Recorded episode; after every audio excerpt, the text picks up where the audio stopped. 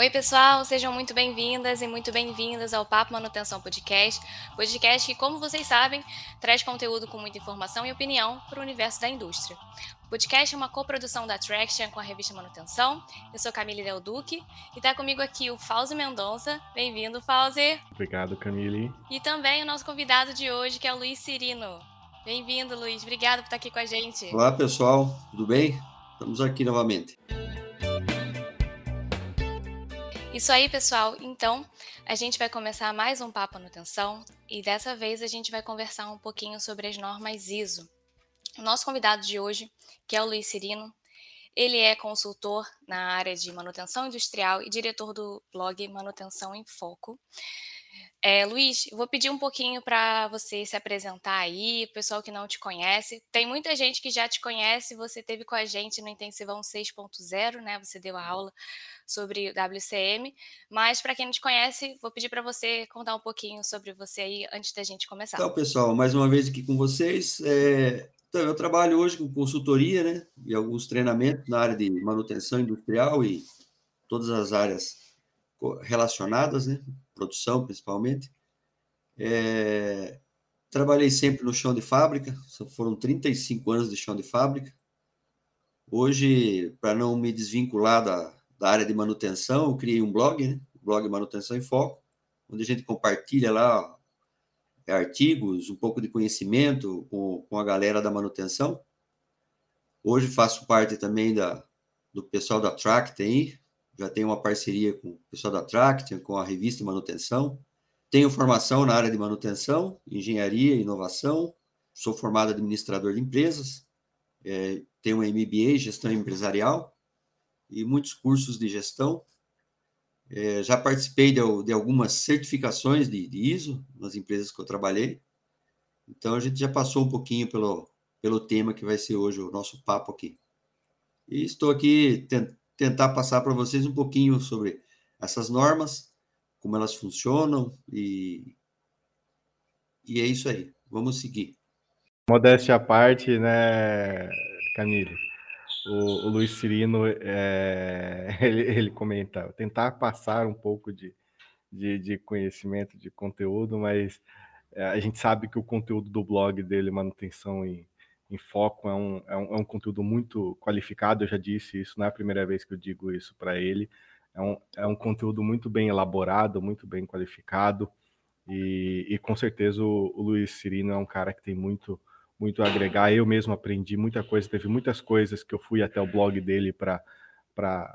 Cheguei até o blog dele para tentar entender, para tentar esclarecer é, durante a minha trajetória profissional também e tem muita coisa é, que eu consegui é, não só compreender, como também aplicar no dia a dia através de esclarecimentos que eu retirei dali.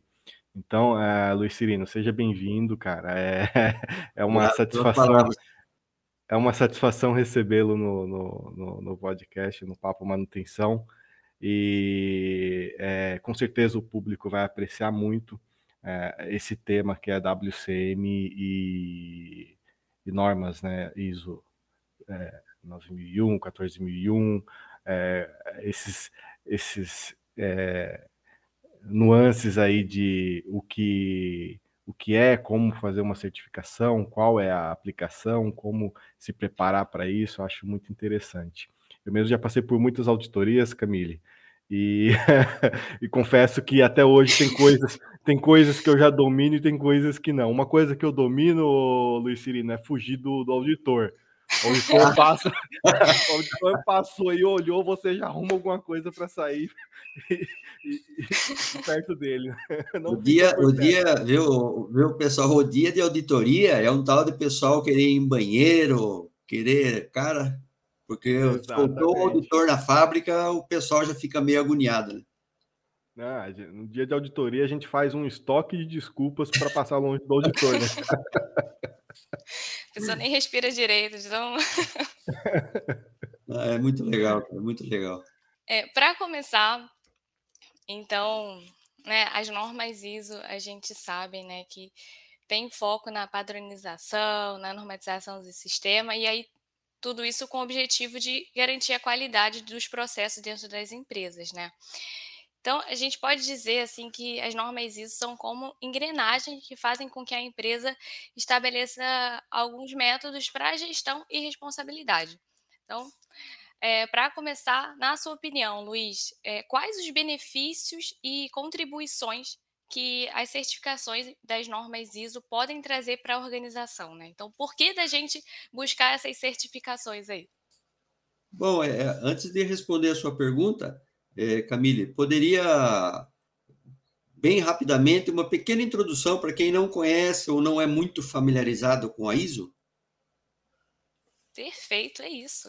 É, então, pessoal, é, as pessoas conhecem ISO, ouvem muito falar, principalmente na área industrial, né? Então, a ISO é uma norma internacional. Isso todo mundo deve saber. É uma, organização internacional de padronização. Interessante que ela foi, ela foi criada em 46, né, 1946, após a Segunda Guerra Mundial. E o que aconteceu nessa época aí? Existia uma norma antes da ISO, que era a ISA. E essa norma foi, ela foi interrompida durante a Segunda Guerra Mundial, e aí 25 países se reuniram e falaram, cara, para nós sair dessa situação de, que ficou devastado o mundo, né, por causa dessa guerra, aí 25 países se reuniram é, em Londres e decidiram formar uma nova organização para facilitar a coordenação internacional e unificar os padrões industriais. Né? Nessa data foi criado a ISO, que é uma entidade que é não governamental, né? Foi oficialmente inaugurada em 23 de fevereiro de 47, com sede em Genebra, na Suíça, que tem a sua sede até hoje lá.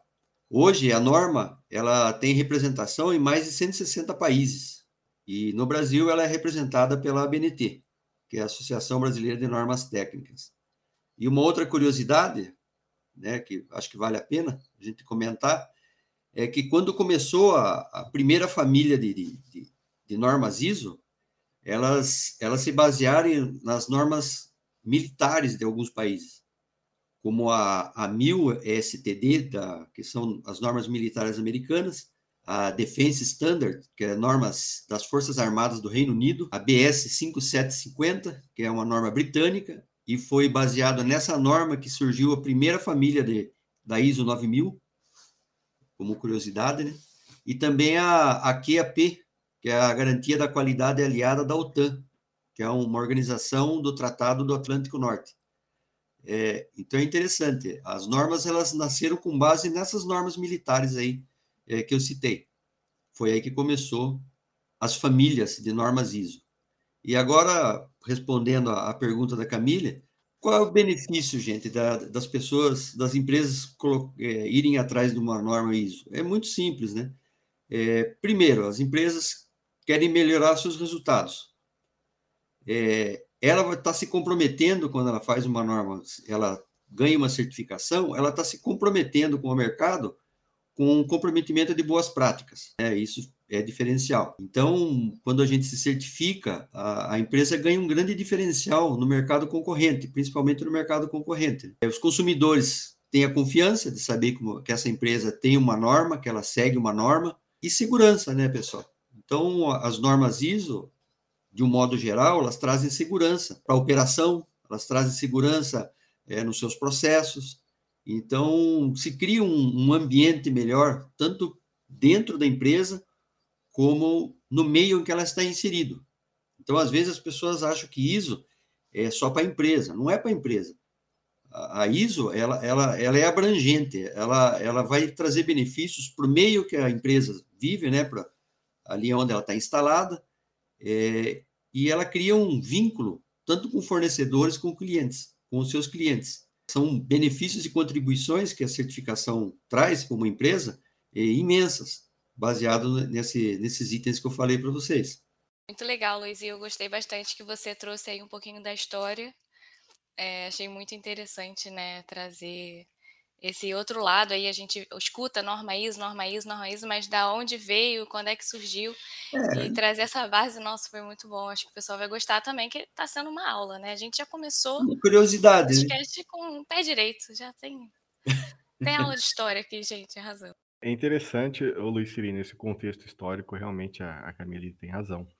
É, a gente é, corre do auditor, a gente passa por auditoria, a gente toma não conformidade, a gente corre atrás de, de corrigir a não conformidade, colocar tudo em ordem.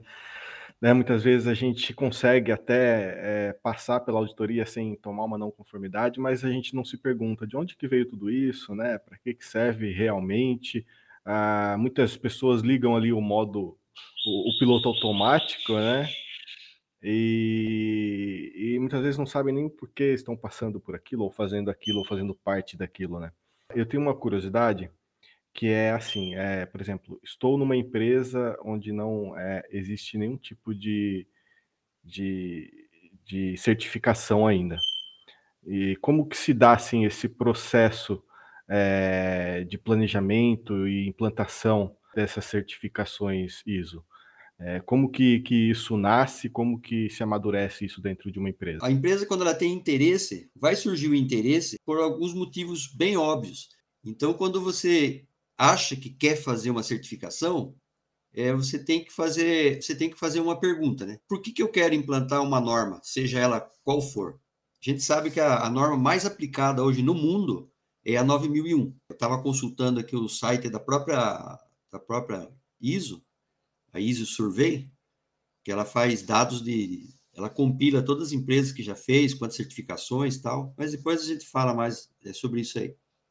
Mas é assim, por que, que eu quero implantar uma norma ISO na minha empresa? São três, vamos dizer assim, critérios que você pode falar, não, a ISO é para mim. Então, primeiro, é, os meus clientes, eles estão exigindo ou perguntando se eu tenho uma determinada norma?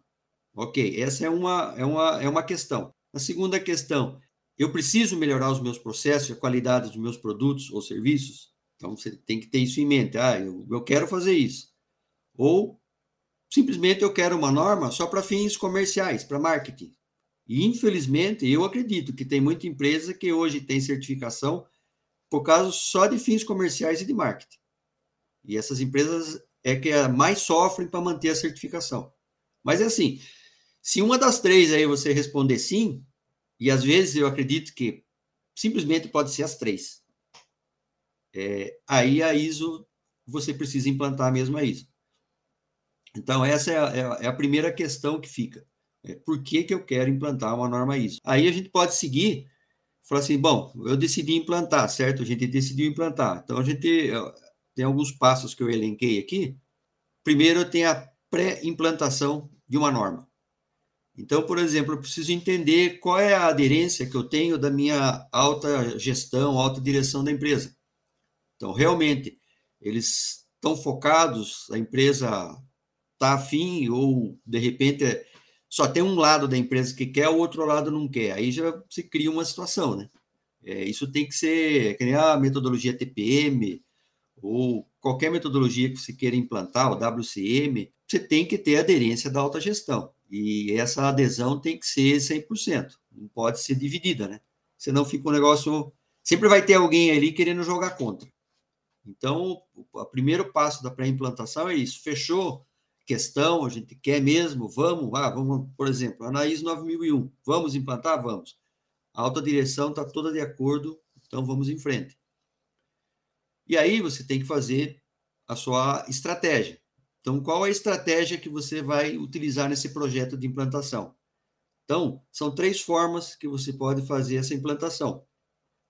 Uma implantação com uma equipe própria, o que, que você faz?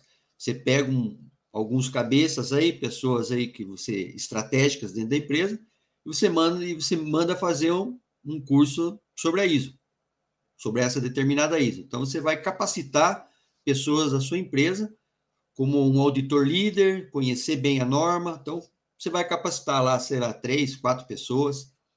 Então, você vai fazer isso com uma equipe própria. A segunda opção, uma consultoria compartilhada.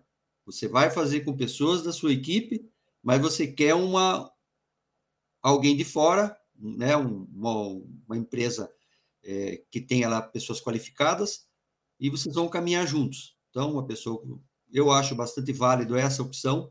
Eu, particularmente, gosto mais dessa opção. Eu ter pessoas qualificadas dentro da minha empresa, e mas também ter uma, uma consultoria externa junto, para a gente caminhar juntos.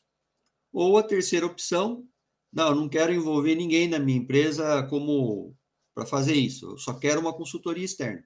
Aí você contrata uma empresa para fazer todo o trabalho é, de, de, implantação da norma né, na sua empresa.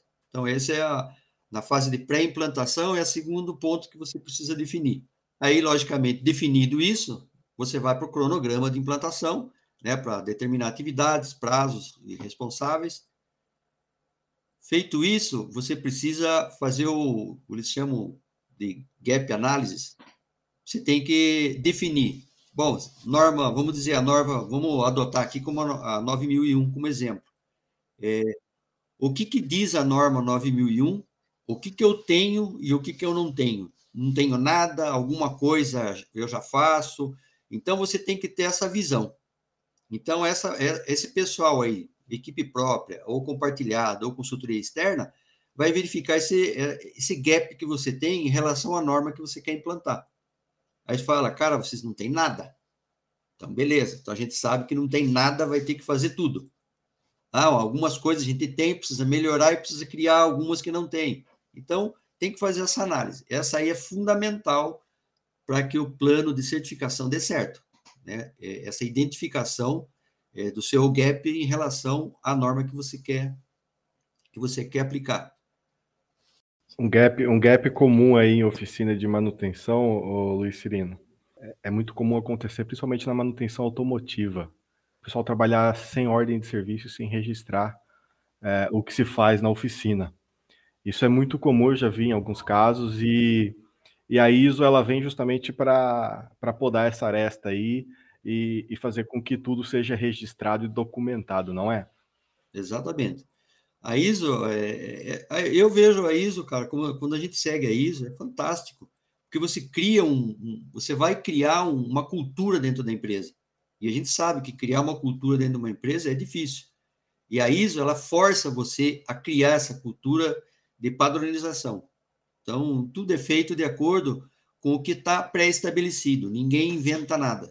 Não tem aquela história, eu faço do meu jeito, você faz do seu jeito. Não, tem que fazer do jeito que a norma diz. Ponto. No caso, no caso da, da, da ordem de serviço, é, acaba é, sendo muito relevante a ISO acabar amarrando isso, engessando isso, né, é, Cirino? Justamente porque é, quando você tem tudo documentado através de uma ordem de serviço ou através de um sistema. É, hoje em dia já existe a ordem de serviço eletrônica também, que já é aceita para efeitos de, de, certificação. Quando você tem tudo documentado, você não, não, não incorre naqueles problemas de a máquina parou, mas só fulano de tal sabe mexer nela, sabe consertar ela, e só ele conhece o histórico da máquina. Né? E aí você tem que sair desesperadamente atrás de, do, do, do tal do Chico, né? E para obter as informações que você precisa e, e torcer para que ele não tenha se aposentado ou que ele não esteja afastado. É, não, o Chico está na praia, não tem sinal celular. Desligou, foi para Ubatuba, desligou o celular, é, esquece. Chico, agora. E aí, aí, o que, que eu faço? Meu ah, Deus. Isso, a ISO está aí justamente para isso, né? Você padroniza as coisas, a ordem de serviço de manutenção, que é muito conhecida pra, por todos que trabalham na nossa área, ela, ela, ela tem um porquê, né? E muitas vezes eu já vi muita gente desprezar e, e, e achar que não faz sentido registrar o que faz, ou quando registra, coloca lá, o problema foi sanado, o problema foi solucionado. Cara, Cara eu entendi é, muito com essa frase aí. Aí, é um segundo. Aí é, um, é, é um segundo problema, porque o cara tá fingindo que tá registrando, né? Ele finge que ele finge, finge que me engana e eu finge que estou sendo enganado. Não, na verdade ele precisa registrar, mas registrar exatamente o que foi feito, qual foi a causa, qual foi o modo de falha, né? E, e deixar ali algumas evidências para que, que é, se esse registro for consultado no futuro, vier a ser consultado no futuro, é, que as pessoas tenham informações para tomar uma decisão, para utilizar aquela informação de uma forma a evitar que uma falha ocorra novamente, né? Então tudo tem um porquê. A ISO, as normas, as certificações, elas vêm para amarrar esse tipo de, de, detalhe, né?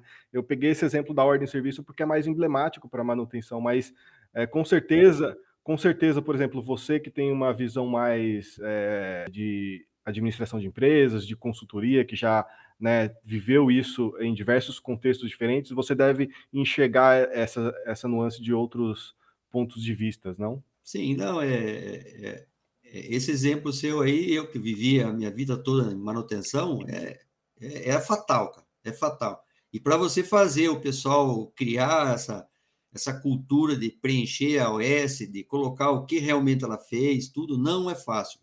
E a ISO é, vem para, como você falou, para quebrar todas essas arestas aí. Então, é, seguindo aqui na, naquela na fase de implantação, então agora a gente vem o passo 2. O passo 2 agora é, vamos criar as, a etapa de implantação. Então, qual é essa etapa? É, é, a gente vai fazer o planejamento do, do projeto de implantação da ISO. Então, a gente vai fazer algumas reuniões que são necessárias, é, criar alguns planos de ações, fazer palestras para o pessoal informando sobre essa, sobre essa decisão da empresa, porque é, quando você vai fazer uma, uma implementação de ISO, como qualquer outra é, metodologia, WCM, que a gente está falando muito sobre, é, você precisa informar a empresa que você está fazendo isso, né? Você não pode chegar de repente e falar, pessoal, amanhã tem auditoria. Como, o quê? Por quê? Não, não. Isso aí tem que ser amplamente divulgado, é, tem que ter aquela chamada divulgação interna, né? É, treinamentos da interpretação da norma.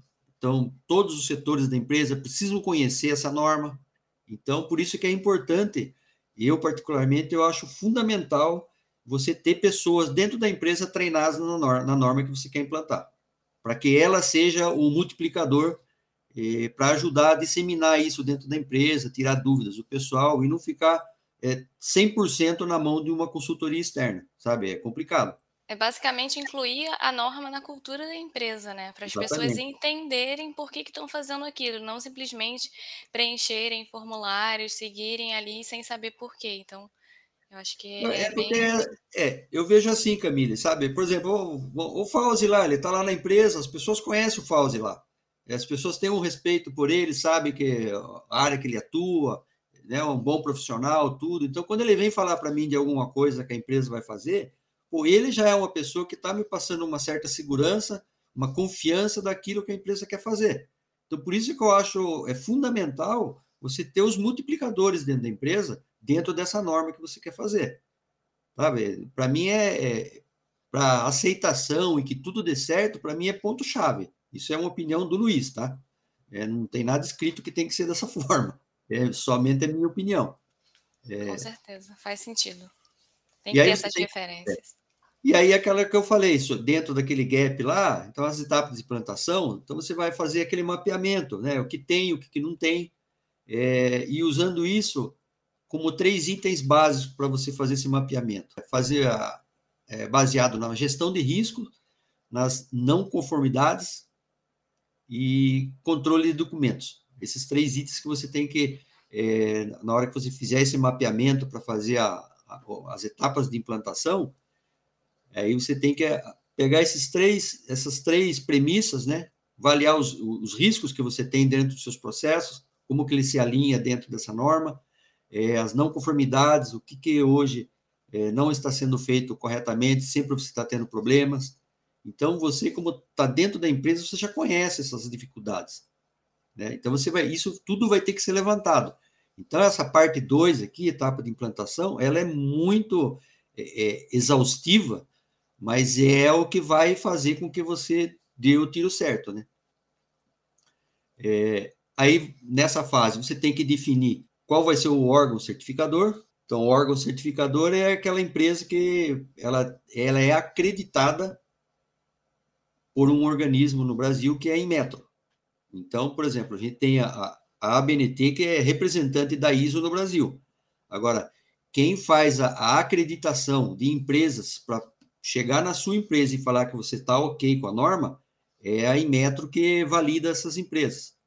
É, como a Burial, conheço a Boreal Veritas, DNV, QMS, então são empresas que elas são acreditadas pela Inmetro para fazer essa certificação. Então você vai falar, bom, eu vou contratar que empresa para fazer essa essa essa certificação nossa. Então você já tem que definir que empresa que você vai contratar para o dia que tiver lá ok, chamar eles para fazer a, a, auditoria. Eu achei interessante que são, são é, diferentes, né? Então a gente tem o, a empresa que você contrata para poder ajudar ali a fazer a implantação da norma, e posteriormente a gente faz a definição e contratação da empresa que vai fazer a certificação de fato, né? Então são exatamente, duas coisas exatamente. diferentes ali, né? São coisas distintas. Então, por exemplo, uma empresa, é, uma pequena empresa pode contratar o Luiz, por exemplo, da Manutenção em Foco, para ajudar eles a, a, a se preparar para a norma, para a implantação da norma.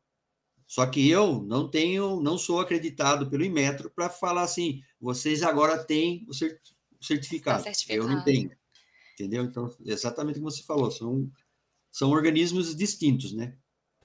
O consultor, o consultor no caso, ele, ele prepara toda, toda a empresa a nível de sistema de gestão, por exemplo, se for a ISO 9001, a nível de sistema de gestão da, da, da qualidade, né? Ou sistema integrado, se for uma ou mais normas diferentes, duas normas, tipo, a, a da qualidade ambiental, que é a 9001 e a, e a 14001, respectivamente. Aí você tem um sistema integrado, são dois sistemas que se conversam, né? E além de se preparar a empresa e toda a equipe ali de multiplicadores, uh, o consultor ele, ele, ele prepara esses multiplicadores, né? Ele, ele, ele faz com que essas pessoas consigam manter esse sistema funcionando na ausência dele, é isso? Exatamente isso. E aí, para a gente fechar essa parte de implantação, né? E aí você, bom, tudo definido, tudo acordado, está lá no papel como que a gente vai seguir, então é colocar a, essa implantação para funcionar. E é sempre repetindo, ou você somente com o pessoal interno, ou compartilhado, ou é um cronograma junto com o auditor externo, né? com uma pessoa que vai fazer isso para você um consultor externo. Eu tenho uma dúvida que pode, pode até ser que seja muito, muito básica, muito simples, mas é, esse sistema, por exemplo, ISO 9001, esse sistema de gestão da qualidade, ele é um sistema meio que padrãozão, assim, para todos os contextos, para todos os segmentos da, da de empresas, para todos os contextos, ou ele, ou ele é, tem que ser adaptado? Ele é flexível a, a, esse ponto ou ele é engessado? Não, não, não. A norma ISO, por isso que ela, ela sofre é, bastante atualizações, né? Você vê a última, a última atualização, por exemplo, da 9001, que foi em 2015, é, ela trouxe um, uma forma de, de, de abranger muito mais a norma dela dentro de empresas de todos os portes e de todos os segmentos. Então, elas, elas foram se adequando ao longo do tempo para ela poder permitir que qualquer empresa que queira ter a ISO 9000 pode. Tudo ali não é engessado. Então, lógico, vai ter algum itemzinho, detalhezinho lá que não, não cabe para mim, mas vai caber, a, maior parte da norma vai caber para qualquer tipo de empresa, tamanho, segmento. Não, foi legal você comentar isso do tamanho da empresa, que você tinha dado exemplo, né? Uma empresa menor vai chamar eu para ser consultor e a gente às vezes fica na dúvida, né? Que a gente vê muitas empresas grandes tendo a certificação da 9001, por exemplo, e aí às vezes a pessoa tem uma empresa pequena e não sabe, mas então é, é possível, assim, empresas de todos sim, os sim, portes conseguem tirar essa certificação. Com certeza. Legal. Uma empresa, o, o, o Manutenção em Foco eh, pode querer uma, uma certificação, mas aí você tem que fazer aquelas perguntinhas no início lá, cabe, é, vai, vai vai tornar a minha, o meu nível de atuação diferente, é melhor, vai ser mais fácil eu conseguir clientes. Então, é, mas é possível, não, não, tem tamanho, não. Qualquer tamanho e segmento, qualquer uma das normas são aplicáveis. Acho que um, um, um fator chave nessa decisão aí, ô, Luiz, deve ser a questão do, do se encaixar ali na, se aceito na cadeia de suprimentos, né? Por exemplo, se for entrar na, quiser prestar serviços ali ou fornecer algum tipo de produto ou material para a indústria de autopeças, se você não for certificado na, na, nas normas ISO, é muito difícil de você conseguir é, fornecer, né? E aí isso acaba se tornando uma exigência de mercado, não só uma exigência interna, né? Sim, sim, sim. Eu tenho, eu vivi isso ó, uns dois anos atrás, trabalhei uns dois anos com uma empresa de prestação de serviços aí perto de vocês, Sorocaba, é, e e em todo lugar que eu ia para fornecer os serviços, é, eu tinha que mostrar lá que a empresa era certificada na, naquele tripé de, de, de, normas que eu falei para você, ISO 9001, 14001 e a 45001. Hoje, que o Fauzi está falando aí, principalmente empresas, por exemplo, automobilísticas, cara, não, ninguém entra se não tiver essas certificações. Ninguém entra. E, a, e agora está fazendo diferença também, Fauzi, como você já comentou no início, a 55001. Já estão começando a exigir que você tenha 55001 como uma norma é, que você é certificado para você prestar serviço, cara. Então você vê que hoje a maioria da, da, das normas ISO, hoje elas estão sendo exigidas é, pelos, pelos seus clientes. Não é mais aquela história de eu quero para ter um selo ou porque eu acho bonito, é, minha empresa vai ficar mais famosa. Não, cara, é, é necessidade mesmo. E o interessante, Luiz, é que assim isso acaba é, impactando em toda, em toda a empresa, né? É uma decisão que tem que ser muito bem pensada. É, vamos tirar vamos tirar a certificação ou não? Porque, por exemplo, se você é uma, uma empresa muito pequena, você tem que estimar ali é, até mesmo a questão de, de equipe, né? De, de, de qualidade, de time de qualidade para acompanhar essas auditorias, porque senão, se isso não for planejado e não for dimensionado muito bem, ah, isso acaba incorrendo em algo que é comum até de acontecer. De, por exemplo, acabar as auditorias acabarem sobrecarregando o pessoal da manutenção e, e o pessoal da manutenção muitas vezes acaba deixando de fazer é, planejamento, de fazer o que realmente tem que fazer para entrar numa rotina de auditorias e de gestão de, de documentação de normas que acaba virando uma bola de neve, né? Acontece, eu já vi acontecer em alguns casos, de é, empresas que têm, por exemplo, auditoria interna, auditoria externa com a empresa de certificação e uma terceira auditoria com clientes. E aí, se essa empresa fornece para, por exemplo, 15 outras empresas, se ela tem 15 clientes e desses 15, 10 é, exigem é, é, essa certificação, pode ser que dessas 10, 8 é, queiram auditar essa empresa também. E aí você imagina, num ano, você conseguir distribuir oito auditorias dentro de um período de um ano, ao mesmo tempo que você tem uma auditoria externa de certificação e uma auditoria interna. Só aí eu, eu arredondei para 10, 10 auditorias dentro de um ano. Acho que eu deveria arredondar para 12 para dar uma por mês, né? Mas, é, uma por mês. Mas acontece muito isso. E aí isso acaba consumindo muito é, as áreas auditadas, né? Se, se, caso não tenha uma equipe de qualidade ali é, dimensionada corretamente para para conseguir é, não, não deixar sobrecarregar essas, essas áreas das pontas, né? Então, é, é, eu queria saber de você, assim, você já, já passou por contextos em que isso teve que ser reavaliado, isso teve, as empresas tiveram que contratar pessoas específicas para atender essas demandas? Ah, honestamente, por onde eu passei foi mais foi tranquilo, não teve essas situações.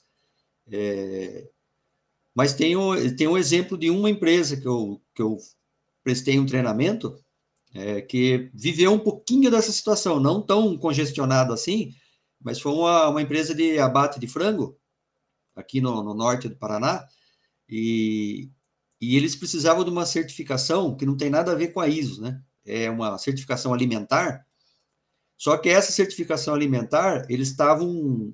Eh, tinha lá uma linha no, no, desse, dessa certificação que falava sobre é, a manutenção. E aí eles, sabe, aí me contrataram para falar o, sobre a norma 9001, o que, que ela se relacionava com a manutenção e como a manutenção deveria agir para se preparar, porque eles iam ter uma nova auditoria, porque essa, essa norma que eles eram acreditados era para poder fazer exportação. Então você vê, é, aí eles estavam em meio a uma auditoria pré-agendada e eles não sabiam como como responder sobre a manutenção dos ativos deles, como que seriam, mas eles queriam a base da 9001 para tentar responder o, o, auditor. Aí eu preparei um treinamento bem rápido, aí eu fui lá, fiquei três dias, Aí eu treinei o pessoal da manutenção, algumas pessoas da operação, os líderes lá tal. Para eles entenderem e se prepararem para essa auditoria, porque eles sabiam que os caras, a primeira vez, pegaram leve e na, na recertificação eles talvez fossem pegar mais pesado. E só que você vê, entre a, a, a, certificação, aí eu confesso que eu não, não sei se é a mesma da ISO, que é três anos, né? não sei o período desse, esse aí de repente pode ser até anual, sei lá, não pesquisei. Mas você vê, entre eles terem essa auditoria e depois ter uma recertificação, os caras foram atrás em cima da hora. Aí bateu desespero porque eles tinham medo de, de por exemplo, a, serem pegos pela manutenção, serem pegos de alguma maneira é, porque manutenção, você vê, numa empresa de abate de frango, tem, tem muito a ver, né, cara? Como que lida com esses equipamentos, como que faz as manutenções, usam lá óleos, graxas que são compatíveis para alimentos, para grau alimentício. Então, tem muita coisa envolvida ali. É, então, eu vi eles numa situação bem complicada, é, base, mais ou menos com base no que você comentou aí. É, então, tiveram que lidar com duas situações um pouco distintas, por causa só de uma norma. Né? Interessante. A, a indústria alimentícia e a indústria farmacêutica, ela, ela é bem rigorosa, né, com relação Extremamente rigorosa. à certificação. Até porque mexe com é, alimento e, e, medicamento, mexe com diretamente com a saúde das pessoas, né? Então tem que ser realmente, tem que ser um processo rigoroso. Mas é, é interessante, Lu, Luiz, a, essa, essa, essa experiência de, de saber que é, tem que, que, que ah, ser algo dimensionado, planejado, né? Para evitar, evitar que aconteça um, um, problema como esse aí, de ter que chamar uma pessoa às pressas para tentar resolver um gargalo ali que, que é previsível, né? que eu ia te perguntar, Luiz, seria assim, você tem alguma dica das melhores práticas aí para o pessoal conseguir manter os procedimentos conformes para garantir essa recertificação? Se você quiser comentar mais um pouquinho também sobre. Tem sim. Tem sim. É, então, para fechar, de novo, de novo, Camille, para fechar, antes de responder a sua pergunta, é, a gente vem lá para a última etapa, que é a certificação, né? Então, ah, a empresa está tá ok, a gente acha que está está preparado, está dentro dos conformes. A gente já fez algumas algumas auditorias internas aqui e viu que tá, a gente está alinhado. Vamos, vamos chamar o, o, órgão lá que a gente definiu para fazer a certificação. Então, você faz o, essa última etapa é o agendamento com a auditoria externa, né, para a certificação. E aí, é, só como um, um, um adendo, as pessoas têm que entender ali que sempre a turma pergunta, ah, é, não conformidade, conformidade, não sei o quê, o que, que tira uma certificação? Isso vai muito de, do, do, auditor. Parece que, é, pela minha experiência, e eu não vi escrito em lugar nenhum, se tiver, e alguém souber, Fauzi souber, fale para mim que eu não sei. Mas não tem uma norma definida, fala, ó, uma não conformidade, você perdeu, você não é certificado. Não é bem assim. Então, por exemplo, a não conformidade ela tem dois pesos. Tem a não conformidade grave, uma não conformidade leve. Então, depende do, do, do, auditor, ele pode encontrar uma não conformidade grave, por exemplo, ele pode falar, pô, vocês têm um procedimento aqui e vocês não cumprem ele 100%, ele não, ele não é aplicado. Então, isso é uma não conformidade grave. Isso tira a certificação de uma empresa? não é que tira, mas o auditor, o que, que ele pode fazer? Ó, eu vou dar para vocês 90 dias para vocês acertarem essa, esse ponto da norma aqui, em 90 dias eu volto aqui. Entendeu? Então, ele pode criar essa situação, ou um prazo menor. Então, não tem um negócio estritamente definido, é, assim, lacrado. Fala, não, se não tem uma não conformidade, é 30 dias para acertar. Então, depende muito da, do órgão certificador. E aí, ele pode simplesmente só fazer uma observação, também é, é comum acontecer isso. Então, ele faz uma observação, ele fala: Eu observei tal coisa. Isso, é, digamos que é, é algo para a gente olhar como um, uma melhoria, algo que ele está sugerindo. Então, entre uma observação e uma sugestão de melhoria, ele pode fazer essas pontuações, sabe? Ele fala, ó, é interessante pela experiência que a gente, que os caras visitam muitas empresas, né? Então, eles falam, olha, eles fazem tal coisa aqui que vocês não fazem, seria interessante vocês pensarem em fazer. Isso é, não tem nada a ver com uma não conformidade, mas o auditor, normalmente, eles podem fazer esse tipo de, de observação, tá? Uma observação ou uma, uma sugestão de melhoria, e tem a, a não conformidade. E quando ela é leve, é porque existe o procedimento, ele está sendo aplicado, mas em algum momento lá ele viu que alguém falhou. Então, isso foi algo momentâneo. Então, isso não tira a certificação, mas ele faz uma observação.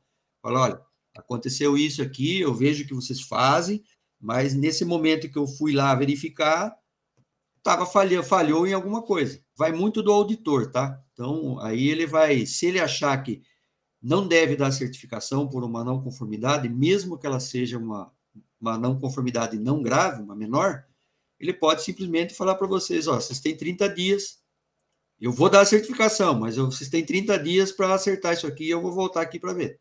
Então, isso é importante as pessoas entenderem como, como funciona mais ou menos a história do, da não conformidade. E, lógico, uma não conformidade, é, você tem que usar lá aquele método do, método do fato, causa e ação.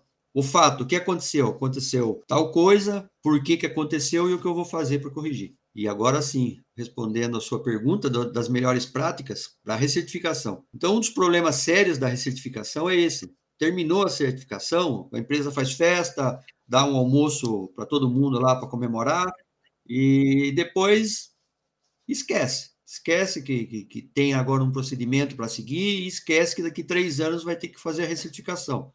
Então, qual é a sugestão que normalmente as empresas devem fazer? Tem que ter um programa de auditorias internas multidisciplinar. Isso é importantíssimo.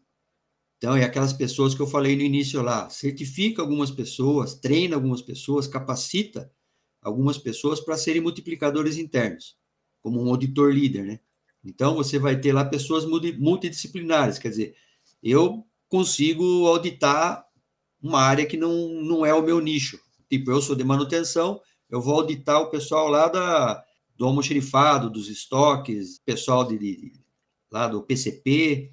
Então você tem que ter, você tem que ter essa, essa equipe para fazer essas auditorias internas. Falam que seria bom fazer isso uma vez por ano. Eu particularmente, quando você é auditado, quando você é certificado pela primeira vez, eu acho que poderia ser feito a cada seis meses, só para garantir que o pessoal está alinhado, não está deixando passar para ficar bem amarrado, tá? Então você pode fazer a primeira, a primeira auditoria interna daqui seis meses. E conforme for, você, bom, agora eu posso fazer daqui um ano. Para você estar preparado quando vir a recertificação, você fala, cara, nós até melhoramos mais o nosso processo aqui, a gente não deixou a bola cair, entendeu? Treinamentos de capacitação e atualizações. Então, as pessoas, os métodos na sua empresa podem mudar alguma coisa. Um produto, você tem um produto novo, cliente novo que exigiu alguma coisa de você que você não tinha. Então, é, você sempre tem que estar capacitando o seu pessoal e se atualizando ali nos seus processos internos, né? A alta direção tem que continuar comprometida, cobrando das pessoas como que tá, sabe? Eles têm que demonstrar para a sua equipe de liderança, que é o segundo patamar aí, é que você está de olho, que você quer que o negócio continue funcionando direitinho, aquele prêmio que vocês tiveram ali de, de conseguir, a gente tem que manter a todo custo. Então, a autodireção tem que ficar ali, ó. Como diz o ditado, né? Ó, o, o olho do, do, do dono é que engorda o gado, né? Ô Luiz, me ajuda a contextualizar. Eu sempre faço isso, eu fiz isso com o Daniel também do, do Clube do Técnico. Eu, eu, eu, tento contextualizar o assunto com o cara do PCM, com a manutenção, com a oficina, para tentar ajudar o, o pessoal que, que, que, acompanha a gente, que, que, que segue a gente na, na, nas redes sociais e que é, aprecia o nosso conteúdo. Então, assim, a ISO, ela é basicamente uma série de é, mudanças ali significativas na estrutura administrativa de uma empresa.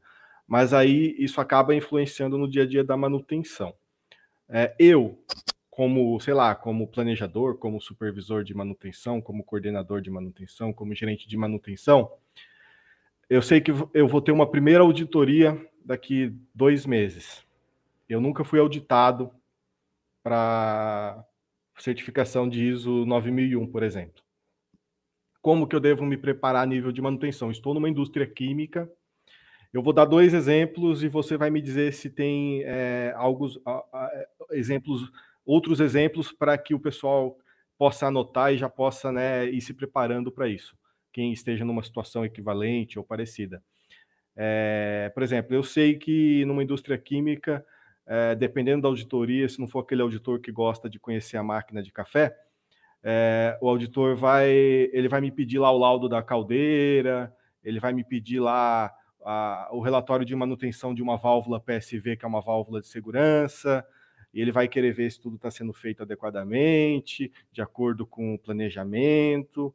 Então, é, existem outras coisas que o pessoal de manutenção precisa se preparar para uma auditoria e que é meio que um padrãozão, assim, que a, a gente já sabe que o auditor vai, vai, vai perguntar e vai questionar? Sim. Por exemplo, na, a, a 9001, é, ela traz no, no, item dela lá sobre infraestrutura, é, que a organização deve determinar, prover e manter a infraestrutura necessária para a operação dos seus processos, né? Conforme a conformidade de seus produtos e serviços. E ela mesma, ela inclui lá, numa nota, que essa infraestrutura são o quê? Os, a parte predial, né? Os edifícios e as utilidades que a, que a comportam. Então, você vê, numa indústria, a parte de utilidades, a gente vai ter lá os geradores de, de ar comprimido, é, pode ter lá, tem água industrial, posso ter água gelada, é, tem as, a subestação, que é fornecimento de energia, e que inclui, né? Então, nessa infraestrutura, eles falam que ele inclui materiais, máquinas, ferramentas, até softwares, entre outras coisas, como tecnologia da informação, comunicação. Então, só nesse item aqui, você vê que a manutenção está ligada diretamente à ISO 9001 e ela tem que estar tá preparada. Só que assim, é, quando o auditor chega lá, é, por exemplo, ele não vai falar, vou, ele fala por experiência. Por exemplo, que nem você citou o exemplo aí de, ah, você tem o laudo aí de, de vasos de pressão, é porque ele sabe que isso é importante. Mas uma coisa que está muito relacionada com a manutenção são planos de manutenção. Ele vai perguntar, ele fala como que você controla os planos de manutenção, se estão sendo executados ou não. Ele vai saber se você tem plano, é, alguns procedimentos com alta tensão. Então, tudo que envolve a manutenção que ele, que ele vê que é importante, ele vai questionar você se você tem. E aquela história, manutenção, você tem que mostrar. Se você tem, você faz. É aí que a manutenção às vezes incorre no, nos erros, né? Ela fala que faz, mas ela não tem como provar. Aí entra no que você falou, tá documentado? Aonde que está isso? O cara quer ver. Eu passei por auditoria, eu entrei numa empresa que, quando eu entrei numa empresa, ela falou assim, daqui três meses nós vamos ter auditoria da ISO. Eu falei, o quê? Eu falei, como? Eu falei, não, maravilha, né? Cara, foram três meses de loucura para tentar ver o que, que a manutenção tinha, para correr atrás de procedimentos, planos de manutenção, era executado preventivas ou não, planos de lubrificação. Então, é o que você falou, são coisas que ele vai perguntar por experiência e que ele sabe que são importantes. E aqui eu falei lá, lembra daquela, daquela item que eu falei? Relaciona o seu plano de ação com as gestões de riscos. Tá, manutenção tem muito disso. Gestão de risco, tá? É, problemas com, com, com água, é, problemas com ar comprimido, energia elétrica, é, os vasos de pressão. Então, tudo isso são coisas que envolvem a manutenção ter os seus procedimentos, como que ela trabalha com isso, quem faz essas manutenções, aonde ela arquiva, onde que está esses documentos, como você falou, né, pode ser eletrônico, não, tranquilo, desde que você mostre para o cara onde está. Eu vi, eu, eu, eu, passei por um auditor que ele falou assim, onde que está? Abre aí para mim. O meu menino lá do PCM, ele falou, abre para mim, mostra para mim onde que está isso aí que você falou. Cara, e ele teve que abrir e mostrar para o cara. Só que eu tinha um menino de PCM lá que era fantástico, o rapaz. Ele tinha tudo na mão. Era O cara era fera. É, mas o cara, você vê, ele, ele, quis ver, cara. Ele quis ver. E onde que está isso aí? Você tem isso em papel também ou não? É só eletrônico? Aí a gente, na época lá, era bem mais atrás, né? Hoje talvez nem faça isso. É, a gente tinha as últimas OS do mês anterior. A gente guardava sempre um mês anterior, a gente guardava as OS de papel, que a gente usava na época. Tinha eletrônico, mas tinha em papel também. E ele queria saber onde que estava, para ele. E você acredita que ele foi lá buscar uma OS dentro do dentro daquele pacote de 30, do, do mês anterior? E para ver se estava registrado no sistema? Então, o, o, cara da ISO é assim, cara. Ele, você fala que faz, não, não é tudo. Ele quer ver se você faz. Então, manutenção, todos esses, procedimentos, planos de manutenção, principalmente a OS, que, é o nosso carro-chefe lá, ele quer saber aonde que está, quem fez, como que você arquiva, se as não conformidades lá de alguma atuação tem lá o fato causação, se você fez alguma coisa. É, então, é, tudo que se relaciona hoje com manutenção nesse sentido, é, você tem que ter o procedimento, tem que mostrar que faz e tem que mostrar a evidência, né? A evidência, mostrar ali, ó, tá aqui, ó. E o cara, e o, esse, o cara registro, esse registro no papel ele ainda é válido e é utilizado e vai continuar sendo utilizado em muitos contextos, né, Luiz Cirino? Principalmente empresas de pequeno porte e tudo, né, cara? É. Às vezes ela, ou ele não tem um sistema lá que a última empresa que eu trabalhei, o cara da, lá na máquina, ele abria a OS lá na máquina. No, no, no, painelzinho da máquina, ele tinha um sistema lá, ele abria de lá. E caía na manutenção, na minha manutenção, já caía a OS impressa. Sim, hoje, hoje os sistemas eles, eles permitem você abrir uma OS até por QR Code, né? Mas é, o, o, o detalhe é que o que não vale para efeito de auditoria é o papel, é o tal do papel de pão, né? Se o auditor pedir para verificar um registro, uma ordem de serviço, uma manutenção que foi feita, não adianta você apresentar um papel de pão, um rascunho, um caderno. É muito comum o camarada se acostumar ali a, a acumular uma certa quantidade de registros para depois ir lá, sei lá, tipo na, no final de semana ou na madrugada que ele está de plantão e que é mais tranquilo, e aí ele abre todas as OS e fecha tudo de uma vez. E, e, e isso não é aceitável é, a nível de, de auditoria, né? Se um auditor chega nesse meio tempo e pede para verificar os registros e você está só com papel de pão ali, só com o caderno, só com as suas anotações ali no rascunho, aquilo ali não é válido como um documento com, até mesmo controlado, né? E, e aí você acaba tomando uma, uma não conformidade por conta disso. É, mas lembrando que aí você tem que ah, você tem que diferenciar quando um documento ele tá, ele foi cadastrado no, lá no sistema da garantia da qualidade da empresa, é, aquele documento que foi cadastrado lá, que tem o um número bonitinho, aquele sim é, é passível de você levar na conformidade. Agora tem algumas práticas, por exemplo, esse papel de pão que você falou, eu fui auditado, onde o cara perguntou para mim se existia algum controle, algum diário de bordo de, de, das pessoas que acessavam a subestação. E eu mostrei para ele o diário de bordo, de todos os anos que eu estava lá, tinha o diário de bordo, com das datas das pessoas que entravam, se ela era autorizada, e lá na capa estava lá quem eram as pessoas autorizadas e capacitadas a entrar lá ou não. Então, é um chamado papel de pão e não conforme, digamos, não é não está lá registrado é, na, no, no, no, sistema de garantia da qualidade, mas ele viu como uma boa prática. Então, é, tem certas coisas que são importantes, é, não é uma prática, mas um, um, diário de bordo, por exemplo, desse aí, eu tinha tanto na subestação como eu tinha na oficina, onde um turno passava para o outro, tudo que aconteceu no turno entre eles lá, sabe aquela conversa diário de bordo deles lá, uma conversa entre eles. E aquilo ali eu olhava todos os dias, cara, para saber o que aconteceu de noite, o que, não foi. Se eu tinha dúvidas, eu mandava chamar a pessoa, ou eu vinha à noite para conversar com ela. Então, são práticas bacanas, mas lógico, ela, ela não vai me gerar uma não conformidade, porque aquilo lá não está registrado no sistema da garantia da qualidade da minha empresa como um procedimento. Não é um documento controlado. Isso, isso, exatamente. Eu estava tentando achar o nome certo, aí é isso aí. Não é um documento controlado. Ah, cansei de, cansei de pegar documento controlado e vem, vem, ele vem geralmente com aquela faixa assim, documento controlado, né? Documento controlado ou quando não é controlado. O número não, da revisão, não, não pode é. esquecer. Então, todo esse tipo de documento, ele é auditável e ele é passível de entrar numa não conformidade, porque você aprovou aquilo e você não faz. E para fechar aí as melhores práticas, é, sempre, qualquer área da empresa, principalmente manutenção, trabalhar nos, nos, indicadores e KPIs e qualquer desvio trabalhar no fato, causa e ação. Então, tudo isso mostra para o auditor que você tem tudo na mão, você controla. E Luiz, o Fauzi já trouxe aí um pouquinho né, do, do ponto de vista de manutenção, que é o que o pessoal que está ouvindo a gente aqui é, quer saber, né? E aí, é, uma coisa interessante é que a gente, na aula que você deu no intensivão, você falou sobre o WCM, e a norma ISO, as normas ISO, né, elas podem assim ser bastante aliadas da gente na, na hora da, da implantação, né? E aí eu queria pedir para você, se você puder destacar aí algumas das normas que podem ajudar a gente a atingir aí a manutenção de classe mundial e, e explicar um pouquinho delas também.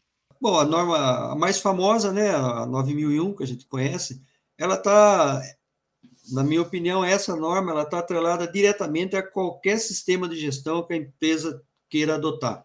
É, o WCM, da, principalmente. É, por quê? Porque tudo que condiz na norma aqui é, tem a ver com, com as premissas lá da, da, da, do WCM. Todas as ferramentas que eles usam então, eles vão criar muitos procedimentos, é, o WCM, porque se cria muitos procedimentos de trabalho, e tudo isso vem ao encontro da 9001, que, que faz com que você torne aquilo um padrão dentro da empresa. Porque você trabalhar com WCM ou metodologia TPM, que seja, é, você cria um padrão dentro da empresa. Então, isso está diretamente ligado à ISO 9001. E não deixa de estar ligado também a ISO 45001, que fala da segurança e saúde do trabalhador, que a, a WCM mesmo prega bastante, tem pilar lá focado nisso, que, que foca lá trabalhar com a segurança, com o posto de trabalho, melhoria do posto de trabalho. Então, está diretamente ligado com a ISO 45001 também. É, e com a 14001 também. Por quê? Porque ela vai tratar de, de, de do meio ambiente. Então, é, todo o seu tipo de descarte, como que você trabalha, é, limpeza da sua área de trabalho, é, aquela gestão de riscos, o que pode ou não pode afetar o, o ambiente que a gente trabalha. Então, ela está muito diretamente ligada a qualquer metodologia de gestão, é, principalmente o WCM, que é um, é um, modelo de gestão muito completo, né? É, então, essas três normas, elas estão muito ligadas, principalmente, como eu falei, a 9001. E tem agora a, a 27.001, né? Então, é, é, da mesma forma como hoje a gente tem que tomar cuidado com os nossos dados pessoais, né? Hoje, infelizmente, a tecnologia traz avanços, mas traz avanços para e tem pessoas do mal, né? Eu chamo pessoas do mal. Eles usam a tecnologia para fazer o mal. E, e nas empresas não é diferente, né? Então, hoje, queira ou não queira, existe aquele segredo de processos, né? As empresas têm os seus as suas, as suas informações sigilosas, dados de clientes. Então, tudo isso tem que ser protegido. Então, hoje é uma norma que está sendo muito difundida, as empresas estão indo muito atrás dessa norma para garantir o sigilo das suas informações. E, e, isso salvaguarda, lógico, informações principalmente dos seus clientes, né? Então, é, ela faz isso para gerenciar os riscos, manter a integridade das suas informações. É, ela acaba criando é, controle sobre políticas e procedimentos, tipo quem pode ver isso, quem tem acesso àquilo. É, então, cria uma sistemática ali, essa norma ajuda a criar uma sistemática onde as informações vão estar bem protegidas e com acesso de pessoas que realmente precisam ter acesso. Então, aí a gente fala assim, como que a manutenção se beneficia dessas normas, né? É, foi um questionamento que a Camille colocou lá para gente. É, Cara, é, é muito simples, cara. É, a manutenção, ela pode se tornar a classe mundial, vamos falar aí de WCM, ela pode sim, basicamente, é, tendo uma metodologia como o WCM e com normas atreladas, principalmente essas normas que a gente citou aqui. É, então, como seria feito isso? Tá.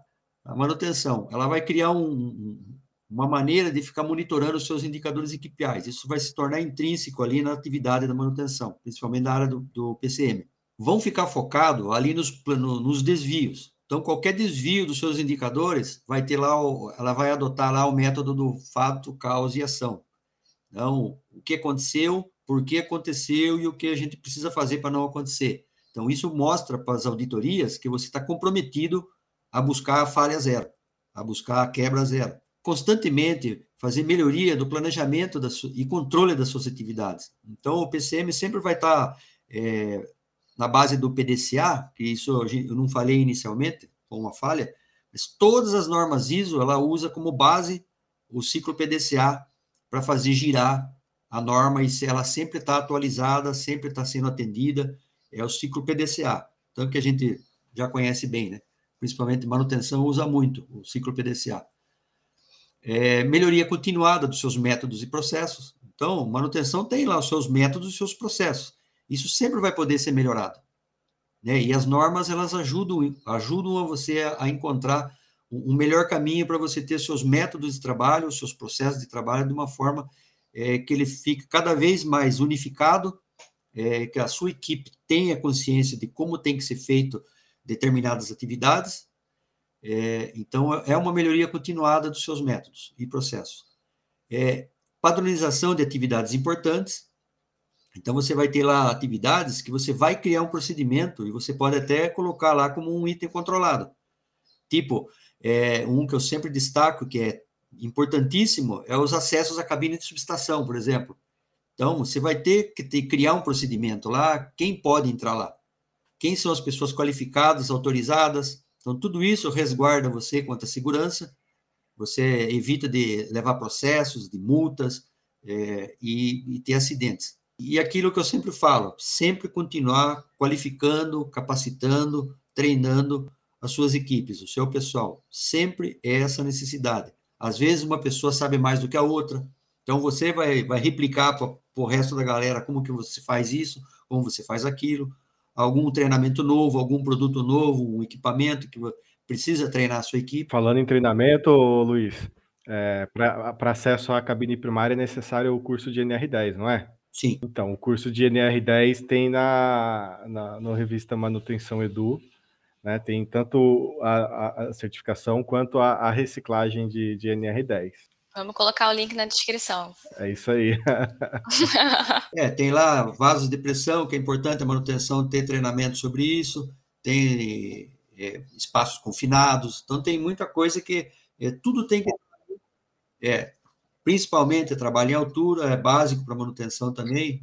É, então, é isso aí, esses pontos aqui que eu elenquei faz com que você consiga ter uma manutenção classe mundial, baseado em normas e, e, e vinculados a metodologias de gestão, como o WCM, que é muito completo, pode ser a, a TPM também. Então, é, é possível, é sim, com certeza, e como eu sempre falo como, como slogan no meu blog, né, a solução começa na gestão. Sem gestão, nada acontece. E aqui, para encerrar, Camille, depois você pode fazer qualquer outra pergunta, se quiser, é só para título de, de, de, curiosidade também, é, a ISO Survey, saiu os dados da ISO Survey 2021, essa é feito pela própria norma, pelo próprio organismo da ISO, tá? É uma pesquisa própria dela sobre certificações. Então, alguns números interessantes no mundo, segundo a ISO, é, são mais de um milhão de empresas certificadas na ISO 9001. E em todas as normas, são mais de 2 milhões de empresas certificadas, em qualquer uma norma da ISO. No Brasil, é, existe em torno de, de 36 a 40 mil empresas certificadas na ISO 9001. É, dados de 2021. E em é, em normas no, no, gerais, assim, mais de 50 mil é, certificações de empresas. Então, são alguns dados só para a título de curiosidade aí pra, sobre as certificações de ISOs. Muito interessante. Para mim, eu acho que a gente fechou com chave de ouro aqui, esse papo. Vocês falam se quer fazer mais algum comentário, trazer mais alguma coisa, mas eu já eu aprendi muito, nossa. Tava nem esperando tanto. Aprendi muito aqui hoje, hein? Bem, é, Luiz, eu agradeço é, pela sua disposição, pela, pela sua bondade de, de passar aí é, esse tempo com a gente, compartilhando um pouco da sua experiência, um pouco do seu conhecimento. Com certeza isso vai ser útil para muitos profissionais da nossa área. Né? Então, em nome do, do público da revista Manutenção, eu agradeço é, por toda essa, essa aula que você é, deixou aqui para a gente é, divulgar na, nas redes sociais da revista Manutenção. Agradeço a Camille por, por ter sido o, o, praticamente o host da, do, do episódio de hoje. e quem sabe a gente volta a conversar sobre mais algum assunto num próximo Papo Manutenção, Luiz. Isso aí. Luiz, se você quiser fazer aí as suas considerações, Muito obrigada. Ah, eu, só tenho, eu, só tenho, a agradecer a vocês pelo convite, mais, mais um convite, é, e também deixar enfatizado para vocês aqui que vocês podem contar comigo sempre. É, eu tendo disponibilidade, estou dentro para participar de, de, eventos com vocês. É, para mim é um orgulho fazer parte desse, desse hall Traction, revista Manutenção. É, então podem contar comigo para outros eventos. Até eu estava pensando tinha um assunto que eu gosto muito de, de conversar. É, quem sabe mais para frente aí a gente pode falar sobre sobressalentes de manutenção, que é um, é um pé na jaca esse assunto, cara. Dá muita dor de cabeça. É, já fiz algumas consultorias sobre problemas de, de gestão de, de sobressalentes. É um tema bacana também que, quem sabe, você pode abordar comigo ou com alguém aí mais para frente. Legal, legal. E já anotado, Luiz, anotado. Vamos ver aí os próximos capítulos o que reservam aí pra gente. gente, então estamos chegando ao fim de mais um episódio. Assim como o Fausto fez, né? Eu quero agradecer muito você, Luiz, por estar aqui com a gente. Eu aprendi muito, já falei, mas eu volto a falar aqui. Nossa, a, a, o nosso papo aqui foi muito bom. E eu acho que o pessoal que está ouvindo a gente aqui, que está acompanhando também, aprendeu bastante, viu? É, pessoal, estamos encerrando o episódio. Se vocês querem saber um pouco mais de conteúdo, eh, eu convido vocês a seguirem as redes sociais da Traction e da revista Manutenção. A gente tem outros episódios também do Papo Manutenção, se vocês quiserem dar uma olhada, a gente está no YouTube e no Spotify. E é isso, gente. É... Espero vocês numa próxima e até mais. Tchau, tchau.